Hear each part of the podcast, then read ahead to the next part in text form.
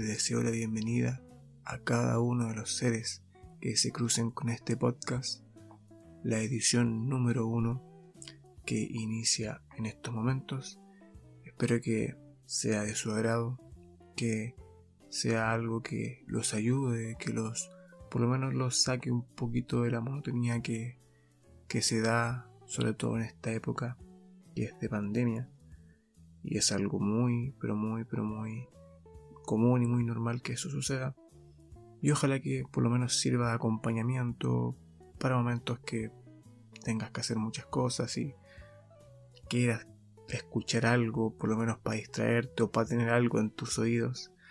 Ojalá que sea de tu agrado y que te sirva para algo. En esta primera edición, lo que yo tengo como pensado, y en sí en cierto modo es algo beta, porque quiero ver qué tal, cuál es el recibimiento de todo esto, es el que quiero yo hoy día eh, seguir con algo que yo dejé pendiente hace unos, hace unos par de, par de días, semanas, unas tres semanas más o menos, sobre una pregunta. O sea, perdón, sobre un conjunto de preguntas sobre un tema. ¿Y qué tema era? Era el tema sobre la ansiedad. ¿Ansiedad de qué? No la ansiedad, o sea, más que ansiedad son las ansias. Uno cuando tiene mucha ansia en el tema alimenticio. Sobre, no sé, el tipo, tipo, el tipo de persona que, consume alimentos ultraprocesados y que tienen, por ejemplo, no sé, alguien que esté obsesionado con las donas, obsesionado con los pasteles, o también con otros que son, pueden ser salados, entre comillas, como las lasañas, como las eh, pizzas, papas fritas, eh, hot dogs completos, lo que sea. Cualquier producto que, que te cause esa ansias de querer comer lo que no te puedas aguantar, o ese alimento o incluso no solamente con un alimento en especial, sino que también con cualquier alimento que quieras ingerir a ciertas horas que no son las adecuadas. O, o que no te o que tú veas algo que, que te lo presenten en la mesa y no seas capaz de decir no y en vez de decir de decir algo solo acatas y te lo comes y no piensas más allá y solamente te remuerdes cuando después de ingerirlo te arrepientes. Pero ya el hecho ya está, o sea, ya no se puede volver atrás. Las decisiones se toman y no hay vuelta atrás. Y con en torno a esa pregunta, yo conseguí un, un texto, un texto de un libro que he sacado de otro lugar.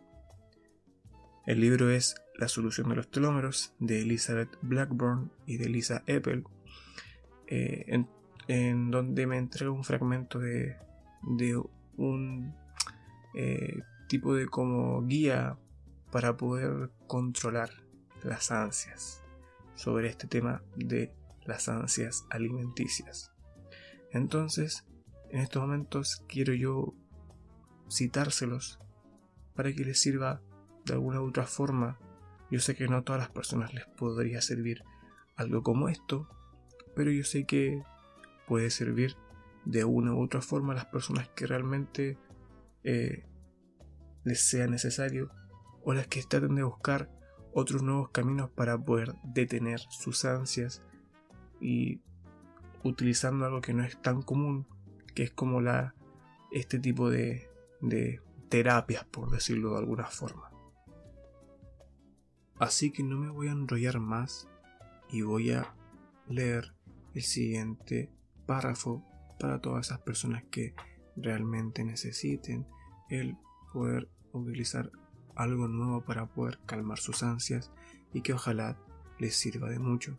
Yo sé que a alguna persona le puede servir, así que voy a tratar de ayudar de la forma en que yo estime posiblemente conveniente y también que a ustedes también les guste.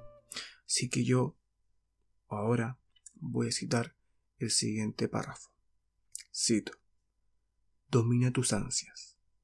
Siéntate en una posición cómoda y cierra los ojos.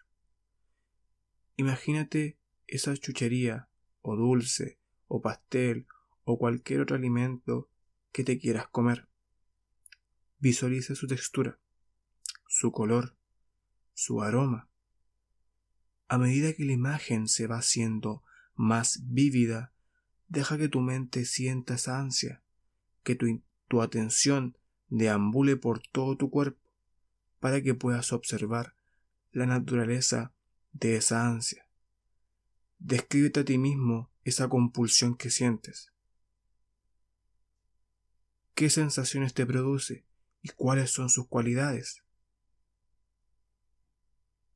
¿Qué formas, sensaciones, pensamientos o sentimientos asocias a ella? ¿En qué parte de tu cuerpo se localiza? ¿Cambia cuando te fijas en ella o cuando exhalas al respirar? Percibe cualquier malestar que te provoque. Recuérdate que no se trata de un picor que debas rascarte. Es un sentimiento que va cambiando y que acabará por pasar. Puedes imaginártelo, por ejemplo, como una ola que va creciendo, rompe y se disipa en el océano. Respira y vive plenamente esa sensación. Deja que se libere la tensión al ver que las olas van retrocediendo apaciblemente. Puedes centrar tu atención en el corazón, poner la mano sobre él e imaginar una sensación de calidez y dulzura que fluye desde tu corazón hacia el exterior. Deja que la sensación de calidez recorra por todo tu cuerpo y envuelva de amor y dulzura esa sensación de ansia. Dedica un momento solo a respirar y a experimentar esa sensación de compasión hacia ti mismo.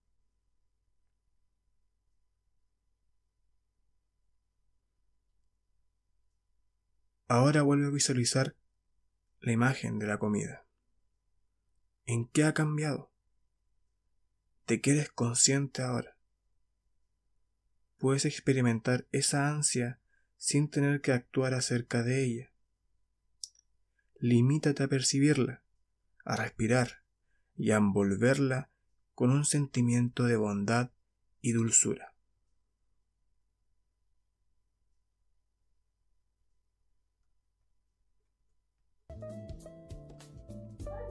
Ahora en estos momentos doy por terminada la lectura y por ende también el podcast.